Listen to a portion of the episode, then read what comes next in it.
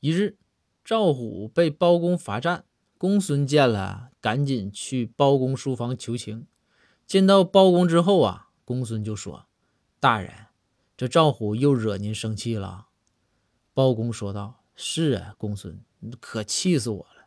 这赵虎啊吧，非要亲自给我做饭吃，说是刚学的手，还是要做海鲜。”公孙就说道：“大人，年轻人嘛。”学新的东西，咱应该多鼓励鼓励。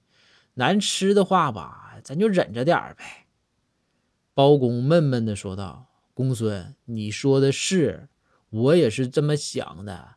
结果我一上桌，伸筷子去夹那个螃蟹，结果那螃蟹大哥把我筷子夹住了。